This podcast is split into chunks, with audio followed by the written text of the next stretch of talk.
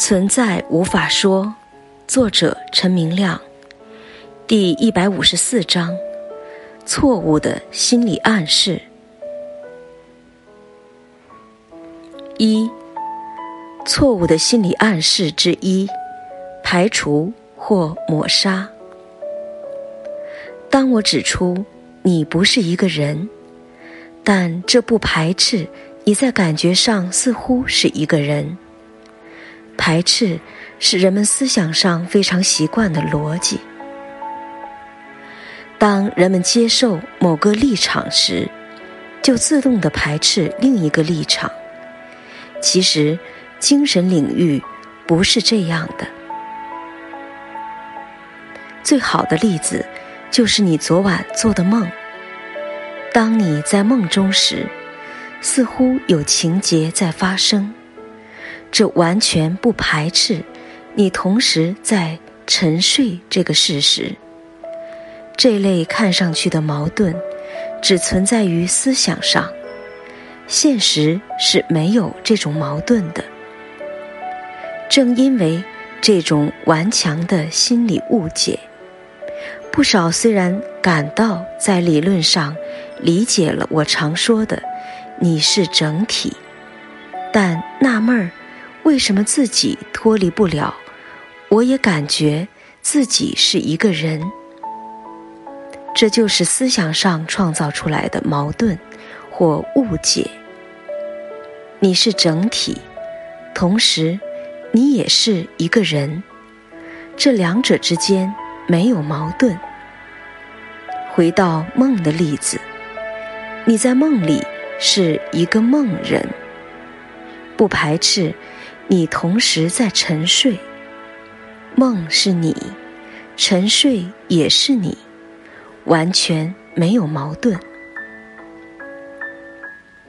逻辑矛盾只出于思想判断，所以醒悟的过程就是慢慢的体会这些思想逻辑上的想不通，正是一种顽固的自我心理暗示误区。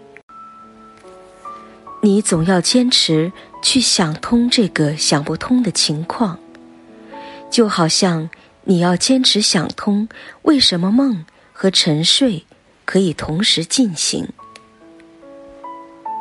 你既是整体存在，但不排斥你是一个人的表象；你是彻底的不改变，但不排斥体验无限的。改变表象，你是没有时间的永恒存在，但不排斥体验看似存在的生和死的表面现象。你的本质是没有空间的，但不排斥感觉有空间存在的表象。你是没有维度的，无形无限存在。但不排斥，总是以各种有限、有维度的形式显现出来这个表象。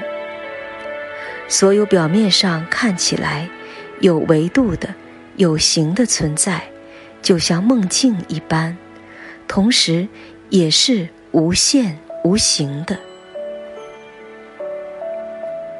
很多修行者常常困惑的问题是。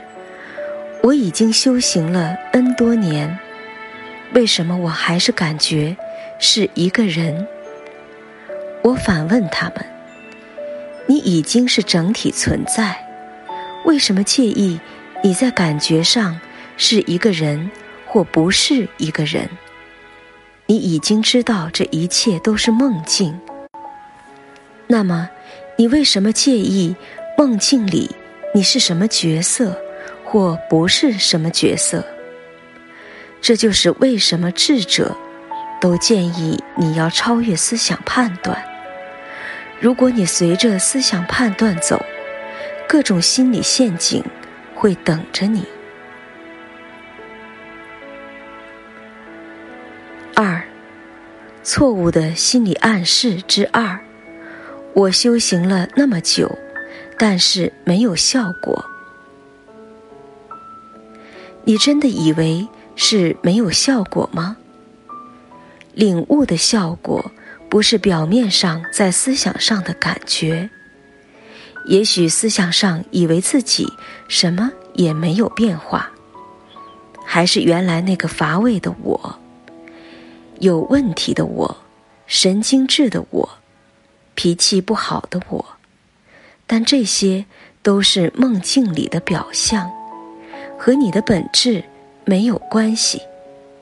就像你昨天晚上梦见自己是一个可怜的学生。老是忘记上课的时间，甚至连教室在哪儿都记不清了，造成旷课问题，成绩不及格，家长很生气，你自己也不停的责备自己。突然一刻，你醒来了，发现根本没有这个旷课的我，没有需要毕业的要求，没有生气的家长。这一切都是假的。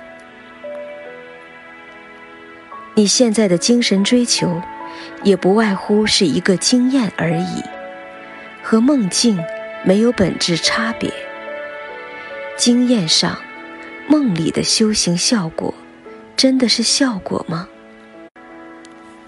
真实的情况，也许是在你的深处本质上，你已经。在发生剧烈的量子飞跃，在表面上，你不一定发觉的，就像在梦中突然醒来的一刹那之前的片刻，你还是深陷梦困难之中，非常难受呢。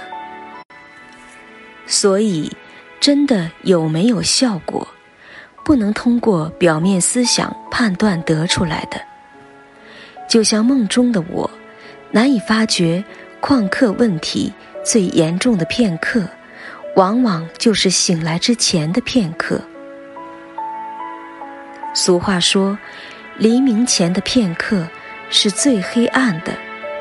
当然，我这句话只是比喻，现实上没有真的黎明，也没有真的黑暗。我的意思就是。不要把思想上的暗示当真，修行那么久，但效果不佳，这仅仅是一个不可当真的心理暗示，它不是真实。世界上有多少人对我说的东西感兴趣呢？少之又少，这是正常现象。只有千万人中的极少部分人。会感兴趣。你现在访问我的文章，就是千万人中的极少部分之一。看了有些启发的，就更少了。大部分人看了一眼就离开了，他们不知道我在说什么。大部分是不会回来看的。单单是你对这个问题保持强烈的兴趣。已经是大富大贵了，不是指财务上的，已经是万人之一了。已经表明你的内在已经发生了量子飞跃。我建议你不断的理解这个问题，不断的询问自己：我到底是什么？不断的体会自己在万变中。其实是无变的。这个量子飞跃会自我加速，不要执着于醒悟，忘了醒悟，而集中到发现我到底是什么。等你明白了自己的本质，就发现醒悟也是一种误解。